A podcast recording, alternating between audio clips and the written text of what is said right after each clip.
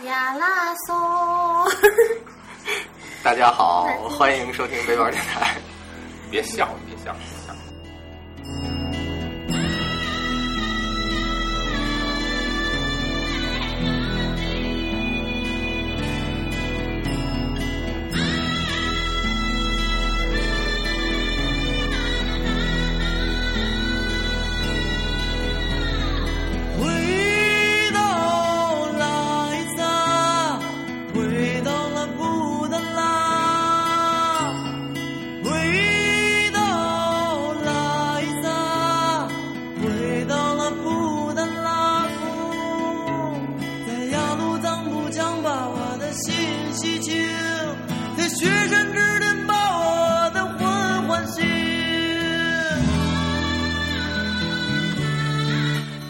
家收听这期背包电台节目，我是大村我是芭蕉，啊。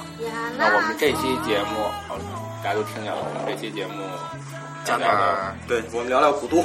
对，不这不算古都吧？能算古都吗？算聊聊中国的一个城市，但是但是感觉有点像在外国那感觉。对对是这样啊。那我们本期呢，请到了我们的一个好朋友，嗯啊，也是这个芭蕉的同事，嗯，对啊，那个自我介绍一下，Hello，我是邵凯，是花椒的同事，能插个小广告吗？可以。啊，对，行，不说了，不说了，反正我们做一个很好的职业。嗯，对。然后那广告咱们可以最后插在结尾，好，对，人家不爱听，人家给就关了就可以了。要不然一听广告，整期都不听了。对，对，然后我们这边上还有一个刚才的背景音乐的那个扩音器。啊，来说句话说，啊，说说我们春天姐姐啊大家知道就行了。是一个不会说话的人。今天就让想让邵凯给我们讲讲他这是哪年啊？一二年的差不多这时候，九月底。九月底啊嗯，也现在也是基本上是去西藏最好的时间是吧？对，现在这个时间呢，就是去西藏比较好。如果十月一之后再去的话，一是人多，二是可能有的地方已经比较冷，很难再过去了。嗯，但是我听说冬天去也可以，说去拉萨什么没问题。那我就不太清楚了。反正我们九月去的话，气候跟这个景色确实还是不错。嗯嗯，那就请那个少凯给我们大概讲讲他那个这叫二零一二年去拉萨的这么一个这么一个行程啊简单聊聊。先说说你怎么去的呗？飞机，因为当时觉得不想那个花费太多的精力在去程上，所以就直接飞机了。机票也是不打折，我记得是单飞要四千块吧，还是三千多？这么贵？嗯，你们是买的往返吗？往返没有，买的是单程，单程只买了单程。对，那你们回来是回来是坐火车，啊？能买着火车票？能买着火车票。我记得是。下了飞机之后，我还特地猛吸了几口气，发现确实是没什么高原反应。我觉得可能是心理作用。然后是你以为自己没有高原反应？没，我是全程一丁点儿的高原反应都没有，就是包括头疼啊什么都没有，就是活动起来更容易疲劳而已，没有其他任何反应。你你能你跟你一块儿有几个人一块儿去的？呃，我们一行是六个人，一行六个人，嗯三男三女。一男五女，哎，不不，三男三女，有一对儿是夫妇，另外四个就是凑起来的朋友，啊，你们那些人里边有没有有高原反应的？他们五个都多少有一点儿，啊，有有有有什么状况啊？就是头疼，然后精力差，有一个人还去发烧输液了嘛。嗯，但我觉得可能心理作用会居多一些。嗯，就不是属于呃，不是说每个人都会出现这种。对，然后因为我们在那个驻军大本营的时候，还有见过三四岁的小孩玩的也挺欢的，基本上没什么事儿。因为他可能心里就压根儿没有高反的这概念。我能我能从一个就是完全无知的角度问一下，从科学上怎么解释这个什么叫高原反应吗？就是你去高原，它那个氧气稀薄呀，氧气稀薄你就会产生了一些问题。啊，就是就是这么简单。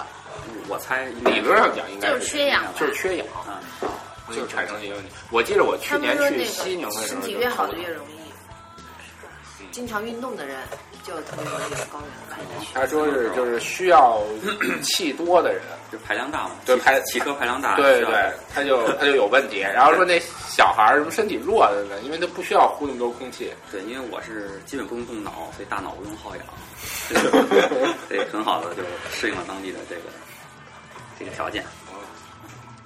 春天姐姐有什么？当时有高原反应吗？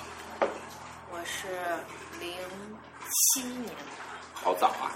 我零七年一个人背包去西藏。我记得我是当时我在北京的时候已经吃了一个星期的红景天了。他们说你可以先先吃一下，然后呢就慢慢的适应。还有我还特意是坐火车过去的。嗯，我觉得可以这样慢慢的适应高原的这个气压。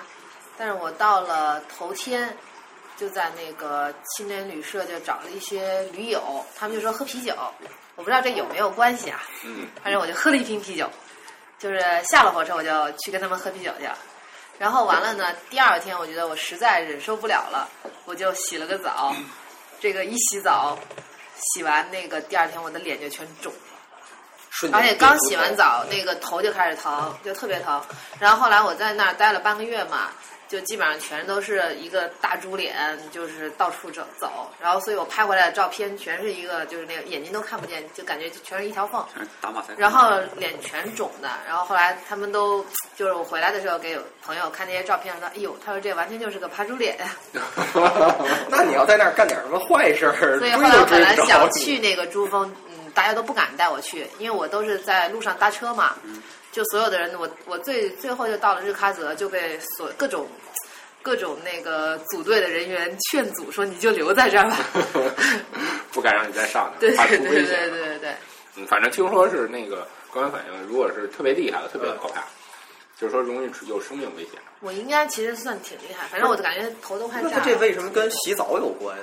洗澡好像就是感冒着凉了呗。血型血他型说到加速吧，到那儿，你如果感冒了，嗯就必须马上我感冒了真的没感冒，但是就是就是马上住院休息。不像咱在这儿感冒，其实该干什么干什么。对，不是，那一干感冒了，你就得特别小心。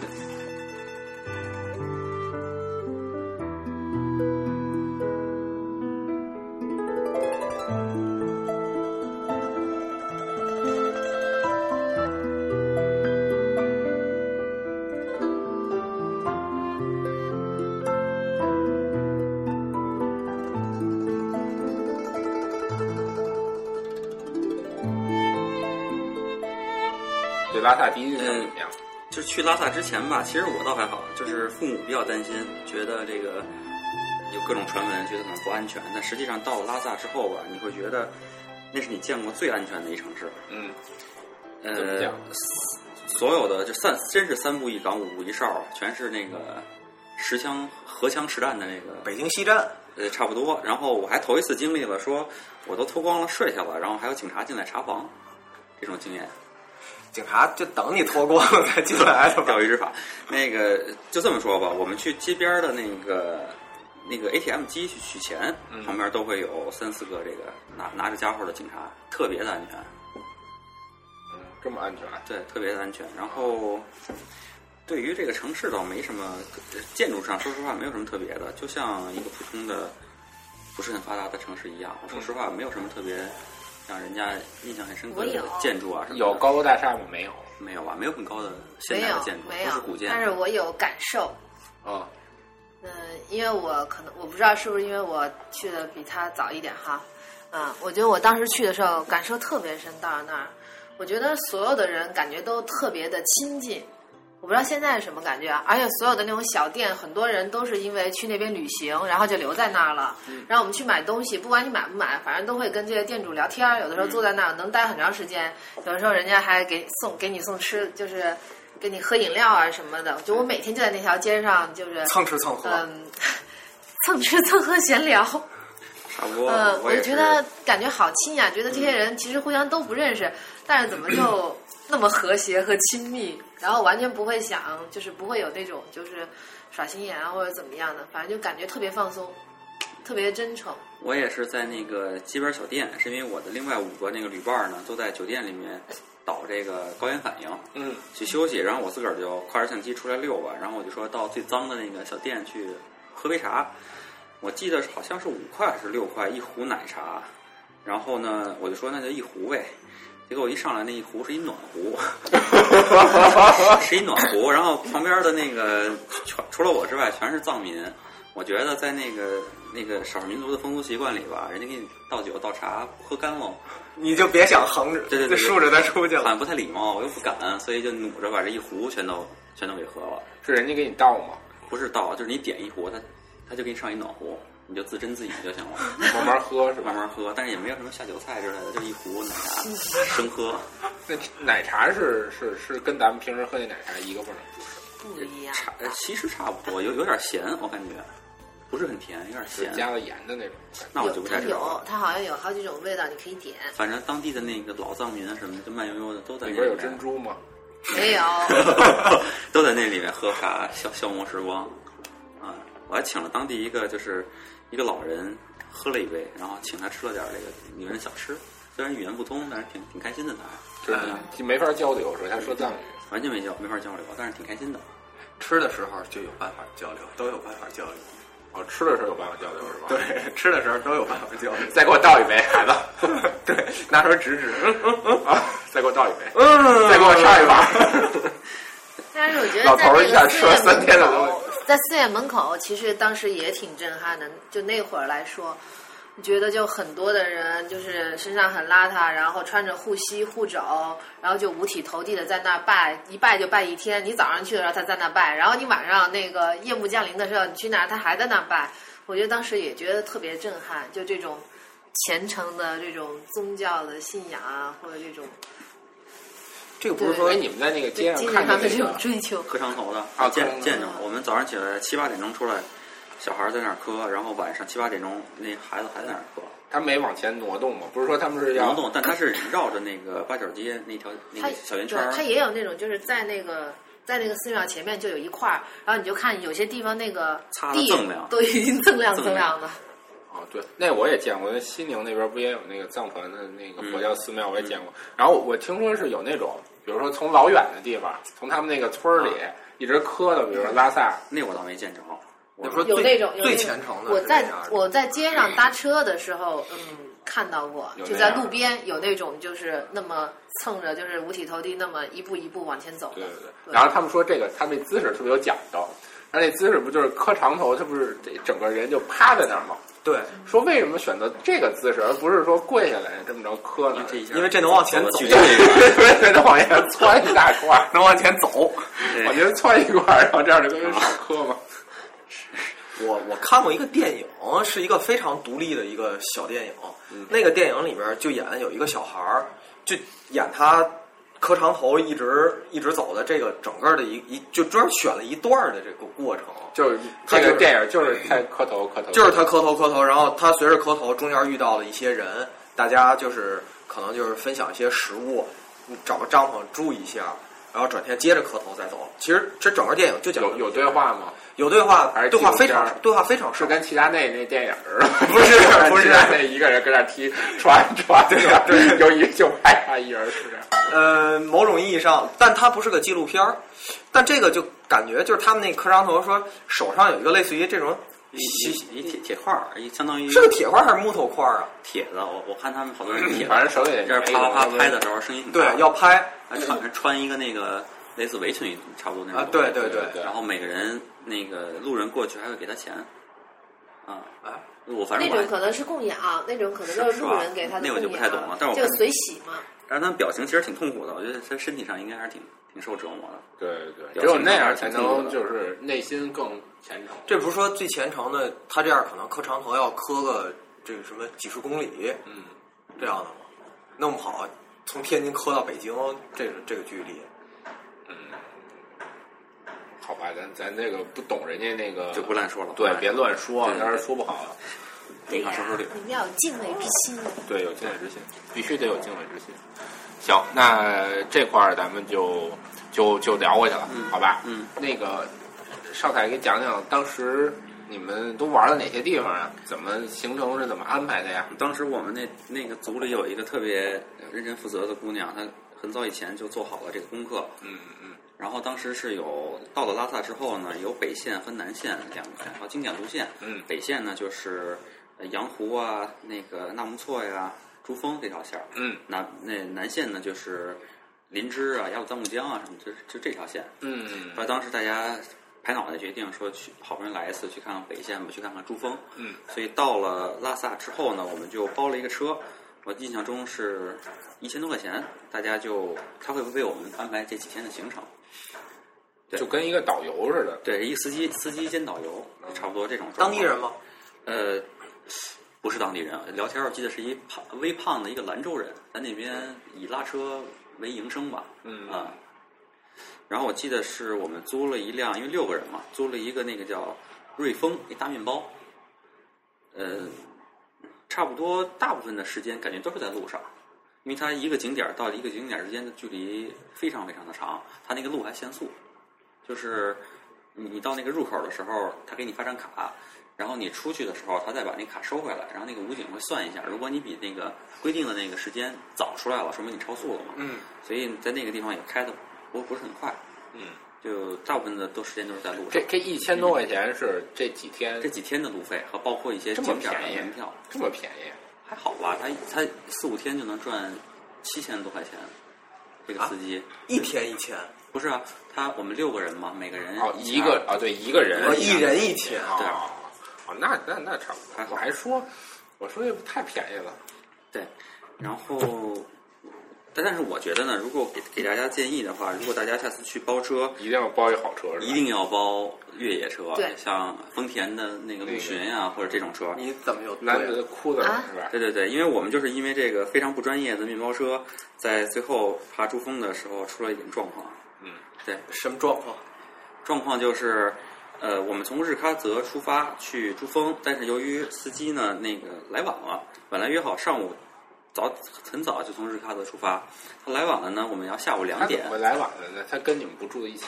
呃，他上一个活儿出了点状况，啊，他他他很多活儿都是连着出状况，所以不是他在他在接你这活儿的。同时，还在接别的活儿。呃，他不是从拉萨出发吗？你这不一直跟着你们吗？怎么会在日喀则又接你们？呃，是因为我们本来从拉萨出发的那个司机呢，临时有事儿，然后这个司机是我们到了日喀则之后，旅行社临时调配来的，啊，对，然后他来晚了，等于是我们下午两点，晚了六七个小时，嗯才从日喀则出发去珠峰。到了珠峰，呃，底下的那个乡去做补给的时候，已经是晚上，我记得七点多了。嗯，然后晚我们就要夜上珠峰嘛，因为从底下的那个入口处到珠峰大本营是有一百公里的搓板路，特别的难走。嗯，我们是开到八十公里，就是距顶峰还有十八公里的时候，两个后胎全爆。当时是晚上一点左右，对，然后就就全全爆。我们车上也只有一个备胎，所以路上根本就一辆车都没有。当时那个景色还是挺壮美的，就整个能看得见东西吗？呃能看见月光特别的亮，然后满天的都是星星，就跟前两天中秋节那个呃比那个晚。你甚至怀疑那天山上全是雪，其实不是，只是月光照的，是月光对，啊非常非常的好就。前两天晚上你们醒来过吗？晚上没醒，就是呃中秋节头一天晚上夜里三点多钟我醒来了，我到我们家那个客厅一看，哎呦那亮，就是月光给照的，看倍儿没关灯，亮，这是没关灯，对我是关灯了，对。真的是月光洒满了我的屋子。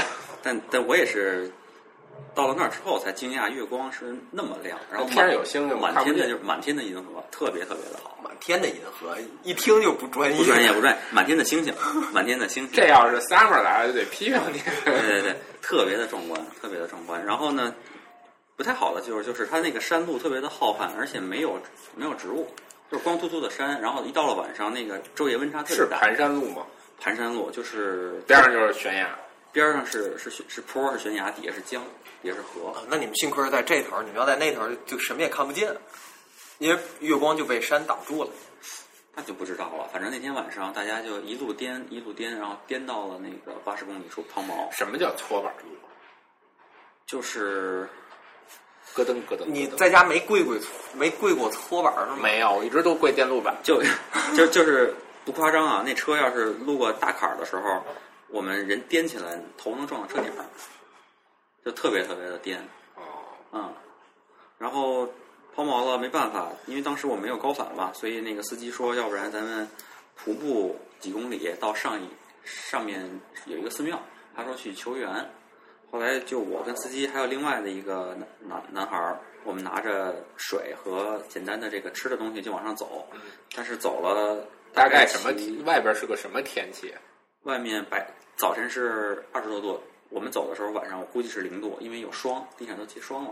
温差你们是夜里一点，对，然后特别冷，因为我穿的就是一件单衣，里边是一背心儿，嗯一个单衣是一衬衫，差不多比衬衫厚不了多少的一个一个一个衣服，底下呢就底有一长裤，嗯，一长裤就是一双一里边穿秋裤了吗？那会儿都没穿啊，对现在穿秋裤吧？现在也没穿，对啊，买不起。啊，对，然后然后然后那个大概骑走了一公里吧，我们就发现前面有个东西在晃，然后就拿手里的那个应急灯照了一下，发现是一个巨大的，至少是比哈士奇还大的一个东西。我们不太确定是野狗还是狼，啊是你们能看见是一个什么东西？肯定是一个类似狗的东西，已经很很近了，大概其实还有二三十米吧。有一个东西在路中间晃来晃去，它看你们吗？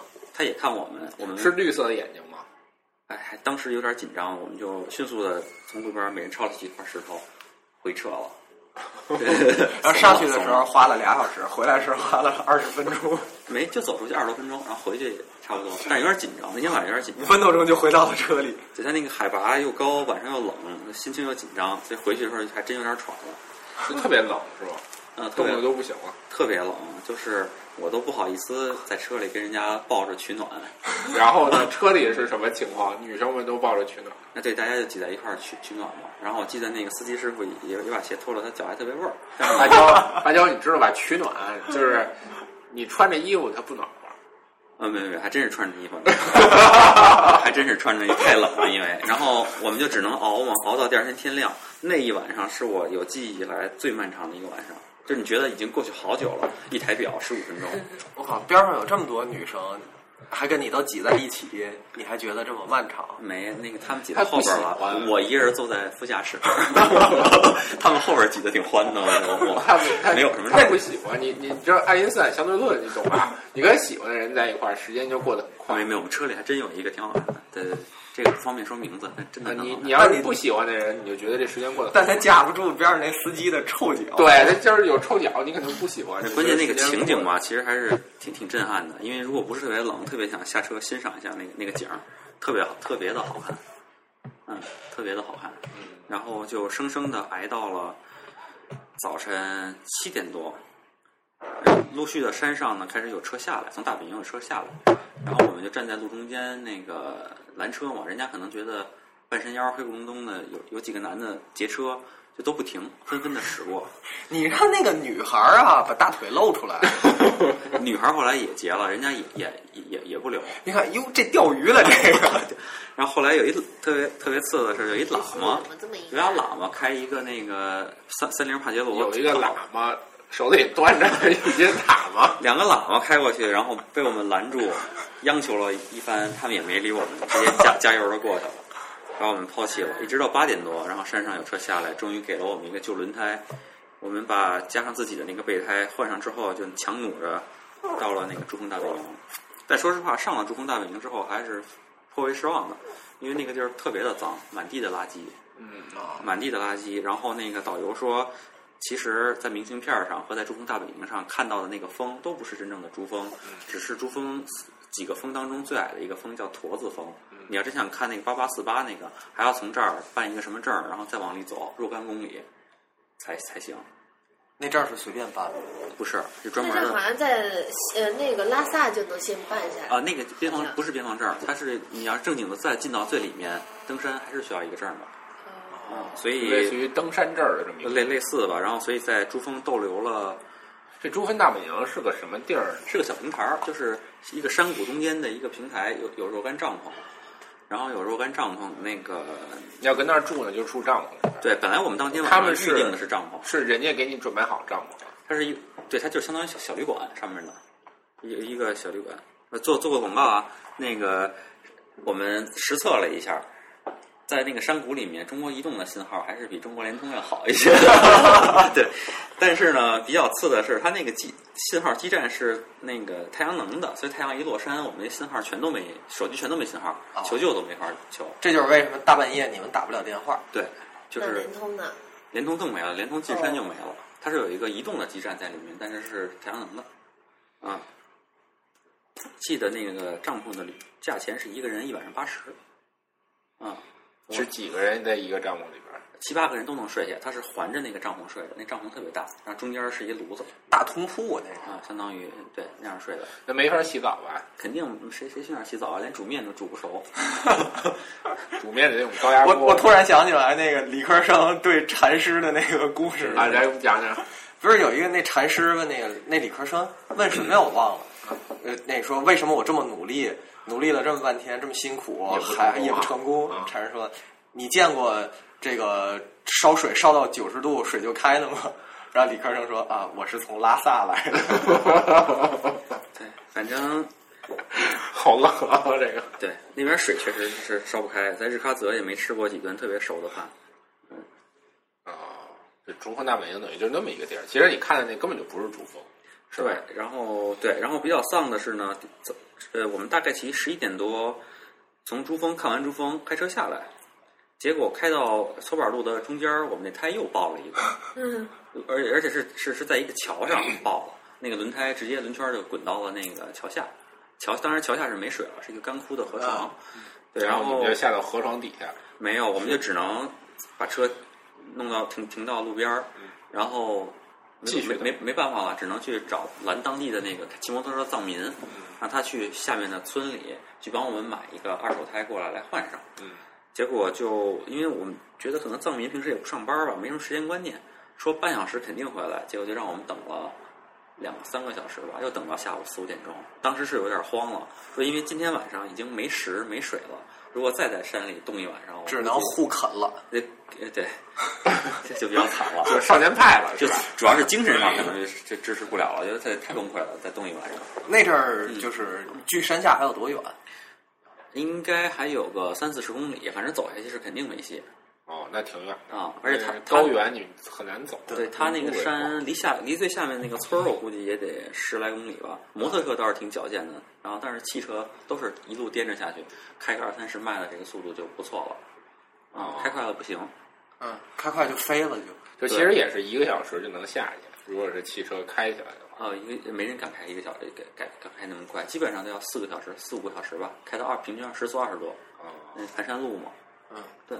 然后我记得那天是换上轮胎之后继续出发，到晚上十一点多，终于又回到了日喀则，洗了个热水澡，特别的放松，终于活过来终于了。活过来了。然后再往后就是从日喀则开车往拉萨返，途中就经过了特别特别美丽的羊湖，那是我见到最漂亮的一个景儿，我觉得。羊湖对，是一个是一个湖面儿是吧？巨大、巨辽阔的一个湖面，好像沿河岸走能开出几十公里吧。但是每一处那个景色都特别特别的好看。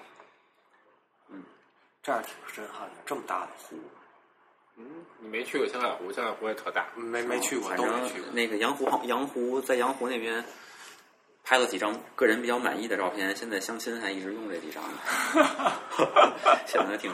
挺其实他在做广告，他还单身。对对对，单身啊，单身。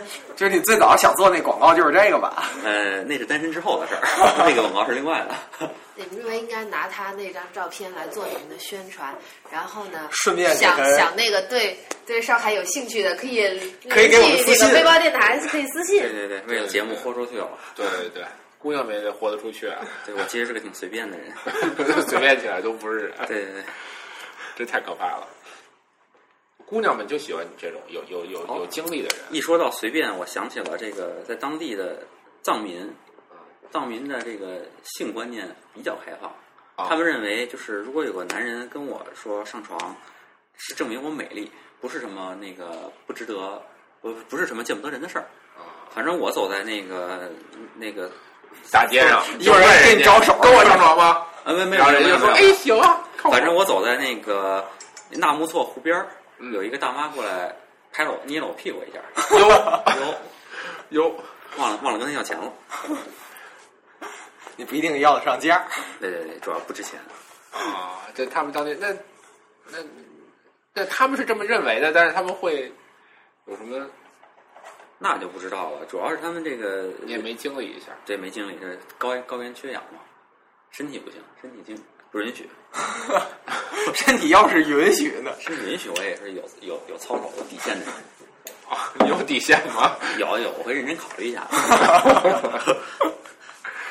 那藏民女女生有好看的吗？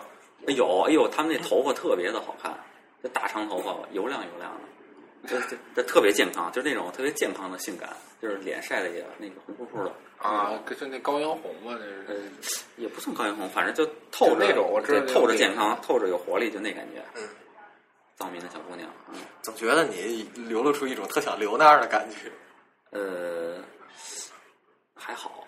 其实其实拉萨对我来说，你你有的时候甚至都不太像一个那个西藏的城市，因为我们一进那个，我们定了一个特别传统的这个，就是藏藏式的老房子，嗯，做我们的旅馆。结果一进旅馆，发现那个老板和老板娘正在看《中国好声音》呢，一下就觉得回北京了，就那感觉。啊，所以西藏已经不太像，不是拉萨已经不太像，不是心心中想的那个西藏味儿了。啊，但是那你去的那些其他那些城市呢，那个还还是还是很很像的。很像的。对，哎，拉萨，你们那你去没去那个什么布达拉宫？布达拉宫必去，但是那个票不太好买，它是限限数量的嘛。一天就多少人是吗？啊，对，我记得是二百块钱吧，好像那个票，我们还是去了，它还限时，就是你从检票进去，然后到出来，好像是两个小时还是三个小时，你必须要出来。那你要出不来呢？这还真没事儿。那个排队跟着走，跟着走，就是那个路特别窄你就是跟着那个大街就想不走都不行。呃，想不走，对，其实也没什么可看的。那里面，想那里面就是说，呃，活人走的那个地儿都巨窄，但是死人走的地儿都比较宽。去世的人那个地方站的都又高又大的，所以你看他们永远是低着头，对，抬着头仰视，那个气势还是挺足的。都没没懂没懂，这怎么里边还有死人？就是他供奉了供奉了很多的这个，它里面供奉了很多的那个塔，塔按照中国的习惯，上次咱们说了嘛，就是就是主嘛。供奉了很多活佛吧，啊不不不能叫活佛了，就高僧吧，历代高僧，嗯。就是他们的那个墓在那儿。呃，对，他们的墓是各种各样的小塔呀，各种各样的那个盒子啊什么的，嗯我不太懂。就反正供养在那儿。对，然后占地都特别的好，特别的大，特别的豪华。然后那个参观者呢，只能被挤在一个小过道里，所以你想看他们，就只能抬头仰视。嗯不让随便走动那里面还有修行的喇嘛，你有的地方是不开放的，哦。嗯，你只能在开放的地区晃悠一下。这样子。对，有没有什么有意思的喇嘛？有意思的喇嘛倒没有，我们看了次喇嘛辩经，但其实说说说感觉感觉是更像是一场秀。他们下到了下午两点，客人来了，该秀一下了，嗯，不是很不是很震撼，我觉得。什么叫没有吧？我觉得是因为，因为我去所有的寺院都碰到过这种辩经的，是吧？嗯，但我觉得他不是因为想秀，是他就是一种这样的形式，是吗？但是只是是说，跟什么大我觉得你专辩论会一样？没有，就是他们用特别夸张的那个动作，然后那个拍手啊，或者打胳膊什么的，互相来切磋这个对，他互相就会来提问回答，提问佛回答。学修为，但是那个那个姿势比较的奇怪啊，比如说比如说拍手啊，那个是吧？对，然后前倾啊，跳一下，倾、前倾啊、伸手啊什么的，大跳啊，大跳 之类的，反正挺奇怪的。汉用汉语，不不，我我听不懂。然后周围的那个观众坐一圈儿，啊，呃看他们在这儿。是有那种专门表像表演是对，反正我是在色拉寺看的，那个拉萨城里面的那个色拉寺，嗯。拉萨城里到底有几个寺呀？很多，肯定有很多寺啊，不用说拉萨了，北京有这么多，还有那么多寺呢。北京太大了，护国寺小吃，北京北京省很大的。北京省，啊。那呃，这个过去没这么大，过去就二二环内嘛，嗯，对，二现在环内其实也挺大。现在北京省一直在往外侵略嘛，连望京都进来了。你这个打击这个望京的同学们啊，明星都住望京，有钱人都住望京，韩国人人也都住望京啊。别提别说望京了，咱接着说汴京吧。汴京，它变的就是经文的内容。因为说实话缺少对这方面的那个了解，所以我可能也吸收不了太多的东西在那里面。但是那个古建筑还是很值得一看的，因为我不是呃建筑系的未毕业生嘛，所以对这方面还是有情节的。那春天姐，你看到的汴京，你觉得不一样的是什么？我觉得他们是很认真的在那儿变呀，虽然我听不懂，但是我以前知道，好像就是汴京其实就是一问一答，他们在自己所学的这种佛学的课程里面，嗯，因为互相切磋互互相切磋，然后来互相的来就是讨论一些问题估计这跟，然后来谈自己的一些想法。云手差不多吧，他们每天就会去切磋一些这些东西。这不知道，反正我就知道就是孔子经常把那门徒提了过来问问。用普通话，可能就像那种，反正就跟那个辩论一样，互相之间，就看你是不是自己是不是真的懂了。就所有的这种善知识是不是都比较的圆融？这个要说，其实还是挺好的一个形一个形式。但是看不懂嘛，你就理解不深，你看不懂，只能是当秀来看。对你理解不深，那这个藏传佛教啊，它是属于算了算了，聊点咱懂的。哦，所以我我所以我我再问一个关于辩经的一个问题啊，就是说，雍和宫是藏传佛教，对那里面会有类似的东西吗？可能有不开放论，理论 不开放是吧？可能有啊，色拉寺是专门让你看的，哦，就是让你看一个小洗一下，消息一下，哎，让你觉得这变成一个旅游项目懂了。啊，他们也变得更开心。这么多人瞧着，我得我得很努力啊，对吧？那他们就应该用汉语，还得学，还得学汉语。他他们得先也得先小洗一下。当地人汉语，拉萨还好，拉萨好像所有人都会说汉语，但啊出去之后，那个藏民好多都不会说汉语。那怎么沟但通？寺院里面很多的那个师傅他是不会汉语的啊，啊寺院里面，对，面就。完全沟通不了，我就不会说话，但大家互相看着笑呗。喝但是喝那边喝好像有的时候，当你学到一定程度的时候，会有一些老的喇嘛来跟这些年轻的喇嘛来辩，就来来对在佛法上进行辩论。但不得不说，这个我拉萨城区里面那些喇嘛面相还真的是挺慈祥的，那感觉还挺快乐的这些人，尤其尤其是四十几岁、五十几岁稍微上了点年纪的这些人，还挺快乐的。哎呀很健康啊！啊，对对，那个胖胖的，没有没有很瘦的人，胖胖的，然后面色也很好，每天很很健康我不叫胖吧，叫健壮。啊，戴着戴着眼镜儿，加一本书，很开心的样子每天。嗯那这生活状态挺好的。是就跟就跟那个电视里看到的那些那那种喇叭的那种感觉一样，是吧？应该是对自己电视，你说哪个？电视？你说的是香港的那个 武侠片吗？那肯定不一样金银呀。法王，扯远了，扯太远了。哎，对，上海，你这么喜欢照相，你你觉得在西藏照相有什么感觉？嗯，西藏照相，我是觉得，如果让我推荐的话，处处是景儿，是吧？哎，对对，因为处处是景儿，而且天空特别晴，就跟那个咱们说为什么日本人拍照片比中国 好，是因为空气透是吗？但他那边那个那个日照有点太强烈，所以一定要建议，我是建议大家用偏振镜啊什么的，这样照出来的颜色会更更好看一点。哦，然后另外，它有的地方我觉得那还是要你这相机得上档次，像我们拿手机照相的装不了偏振镜，还还行，装个滤镜。上装个滤镜。我我我是带了台下个 Instagram 那滤镜，对对，我是带带了个小我觉得拿的么拍都挺。好看的，我觉得那儿。对，然后我是觉得别拿相机对着人家，其实挺不礼貌的，还是尊重人家的这个生活习惯。嗯，嗯，是有好多人对人家噼里啪啦拍，然后当地人就要钱呃对，呃我教过，啊？是吗？嗯，我当时是在一个老太太，八角街的一个小巷子里面，我也不知道怎么钻进去了，然后就到了一个小寺院。那个寺院反正都不是咱们知道什么色拉寺啊、小寺啊小，有的小寺院叫百世比然后正好那边是在举行本地的一个法会，它是可能有几个月这个法法会会持续，然后每天早上都会有当地那个就全是藏民，基本上也没有什么汉汉族的人，他们都会聚聚集在那儿，他们就坐在那儿，就是转经的转经，念经的念经，就每天都会那样。然后那天我去了那以后，我就跟着一份儿，反正坐在那儿呗，待着呗，嗯。然后就看到有一个老头儿，他的那个胡子是扎着那个小辫子，然后也穿着非常那个传统的藏式，然后打扮的。可能因为他比较虔诚吧，我觉得穿的挺隆重的，然后我就在那拍照，拍照就拍了很多，你你拍了几张？反正我就拍了挺多的。后来，而且我我我拍了很多吧，然后当时他也没说什么哈。我拍完以后呢，我还去洗了，因为我连续去了三天那个寺院，因为我觉得其他那些寺院感觉都比较就是商业化，或者是觉得就是游客太多嘛，嗯我就觉得那个因为比较本地，所以我就洗了照片。我后来就把洗的那个老人的照片我去送给他，然后他就问我要钱，这够看啊！我就给了，反正应该是嗯一张一块钱吧，反正。你帮他洗了几张？照片，我老头儿挺高兴，还管你要钱，对。下回你也帮我照几张。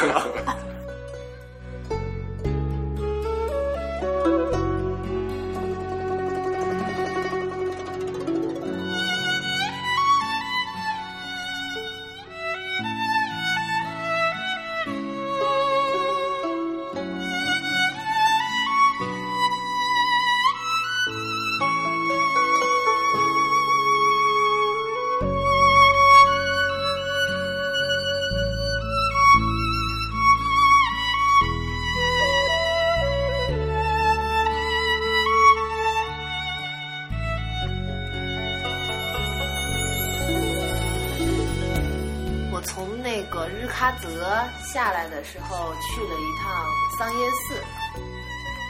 桑耶寺嗯，啊。那个据说是桑叶好像是那个西藏第一个寺院，好像还不让随便进呢，然后是完全按照那个坛城的那个设计来设计的。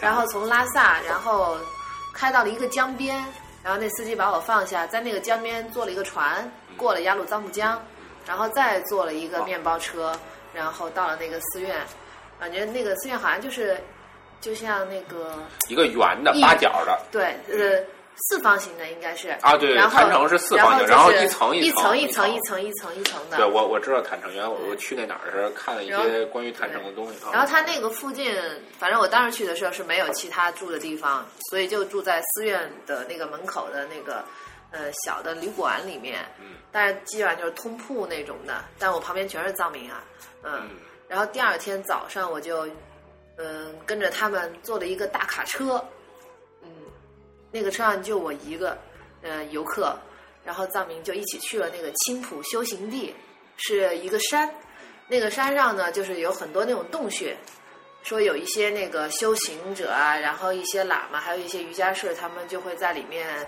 可能是闭关啊、修行啊这样的。我当时是怀着一种特别崇敬的心情去的。然后虽然在那一路上吧，因为人特别多，然后全都是拿手抓着那个卡车的栏杆，而且那个路非常的堵，就是非常的那个陡峭吧，应该陡峭，对。搓板路然后经常是很多时候，因为我还是站在那个靠靠那个车后面都没，有座儿是吗？没有座，有座，它有两排座，但是你已经就是没有占到座位。反正我坐在那个车靠就开口的那个地方。啊，那很危险的。嗯，而且它那个路吧，就是真的就是那种土路。当时我去的时候，就很多时候在拐弯的时候都有至少有三分之一的那个卡车是在外面悬着的。我当时在车里就一直在，而且我当时为什么我车里那么多人，但是我的是真的害怕，我就老觉得就是一悬出去我可能会掉出去，我就用手非常紧的握住那个呃就是手扶杆儿把手杆儿。嗯，然后我心里就一直在祈祷，我只要安全的到达，我只要安全的到达。到了青浦以后下山，我就其实我也是很崇敬的嘛。然后其实已经有很多那个呃，就是藏民已经在那个山上，就是沿着那个山路蜿蜒的走。然后有的人手上提着油，然后有的人拿着干粮，嗯，然后就在一个一个洞穴的去去拜那啊些，就然后给个灯添添那个油，他对，然后他们就会去拜拜这些就是修行的人，嗯，然后呢，我就也跟着走，但是呢，就是快走到中间的时候，就有几个洞穴里面，我就发现有人在数钱，你知道吗？就是那那个那那里面修行人在数钱，然后呢，有的还是一男一女，俩人一块在那数。我当时就觉得心里特别舒服不舒服，因为我觉得我一个人，然后从拉萨，然后又坐船，又坐车，然后又又又大又在那个桑耶那边住了一夜，嗯，然后颠簸着这坐着这个颠簸的卡车，啊然后到了这儿，然后居然看到一个这样的情景，我当时就觉得挺失望的。然后出来以后呢，但是因为人家还问我要钱，你知道吗？还有好几个洞穴里面的修行者就问我要钱，还有披着那个喇嘛服的，然后但是我觉得也，但是我觉得不好不给吧，嗯，但是我就还是给了，不给派挨打。但是我心里呢，其实挺觉得挺不舒服的，因为我觉得我去，我去拜这个修行的这个青浦，但是其实我是会，就我肯定是会去供养的。就如果我感觉到这些这些修行者的一种庄庄严的那种法相的话，我肯定是会自愿的会去愿意去供养的。但你问我要钱，我觉得心里特别不舒服。让我突然想起了终南山的药王庙。当然，我因为这个事儿，后来我回来的时候，我还专门隔了很长时间，我去了一个寺院，就是拜，就是拜见了一个，就是也算是一个高僧，一个喇嘛吧，嗯。但是我当时就跟我跟他说了我的困惑，我说我觉得修行的人，嗯、应该都是很高大的，在我的心目中，应该是很庄重的，嗯。然后他们对于这种钱财啊、物质的东西，应该是完全不在乎的，嗯。我说为什么就是在那样一个地方地方，嗯，就会有人就是问我要钱，还有人在房那个修行洞里面在那数钱呢。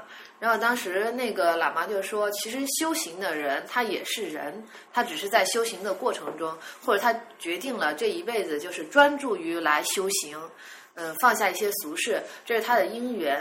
但但是呢，不管是在社会上，还是在就是修行的这种佛教的圈子里，其实都是它就跟社会一样，其实什么样的人也都是有的。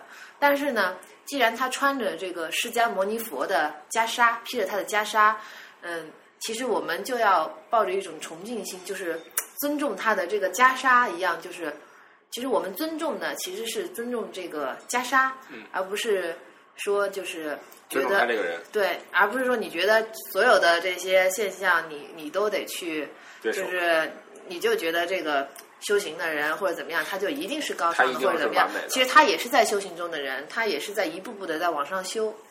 嗯，他也也会有他一些可能，嗯，不太受大家那不太个可以理解的地方哈。对，不太能让大家理解的地方。当然了，也有一种可能，可能我们也理解错了。对，对反正当时我觉得听完了，我好像能释怀一点。高反正僧就是反正高是一次在把这种事奇妙的儿经历啊。用用很很那什么的冠冕堂皇的语言解释出来，对，让你好受。大家都问高僧。高僧都被玩坏了。刚才听春天姐姐讲这么多哈，嗯也觉得确实这个是一个很奇妙的经历，嗯啊，很很很有意思。反正我不敢说别人，如果是我遇到类似的经历的话，我反正让让我会对整个的这一片的地方都会非常的失望。啊，他可能就是当地人，，咱们可能当地人，当地人上次去那个罗观台也是就被这个道士给要钱，骗钱那都叫。他是他是指向呃呃来旅游的人要，还是所有人都？不知道，不太清楚，就是没注意其他人。啊我还好，我我我在那个那个日喀那个纳木错也有藏民跟我要钱，然后我就厚着脸皮不给那你那是藏民嘛？藏民，然后那个我在路上也有啊，就是我想拍一个藏獒，然后他们就问我要钱，后来我就没拍嗯，因为就是路边的藏獒，我只是想拍张照而已然。后那个不给钱的后果就是那个小小姑娘藏族小姑娘朝我吐痰，但我觉得不管什么地方，其实都有很淳朴的人和就是对对，稍微都都都会有，都会有。对对对那也是出去玩的一个经历吧。大部分的藏民还是很淳朴的。对对对对对。行，那我们这期节目差不多就就这样。抱歉，拉低了微光电台的这个收视率。没有没有，你不会拉低我们的收视率的，我们的收视率一向为零。本来就不高，本来就不高 啊，不用太担心，这个不用太担心。然后那个呃，那个少凯把你们那个广告给做一下吧。听听好了，听听好了。大家刚才开始说呢，我是芭蕉的同事，我们俩确实是在一起工作，工作的这个地方呢就叫做阿姨八百网。我们两个大老爷们儿其实是做母婴护理行业的，我们这个工作呢就是为北京及周边的这个客户提供特别靠谱、特别专业的月嫂跟育婴师服务。哦耶！俩大老爷们儿，就是如果想联系你们，应该怎么做呢？微信上搜阿姨八百不用，就直接百度搜阿姨八零零就可以了。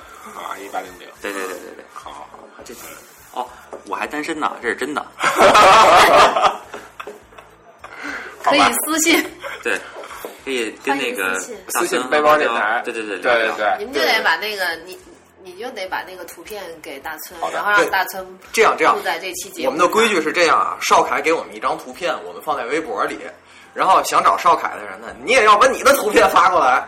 如果我们觉得特别特别好的，就我们俩留着；然后你留着吧，你留着吧，你留着，我不要。好吧，那就这样吧。我们本期节目就到这，就到这儿了，拜拜。拜拜，拜拜。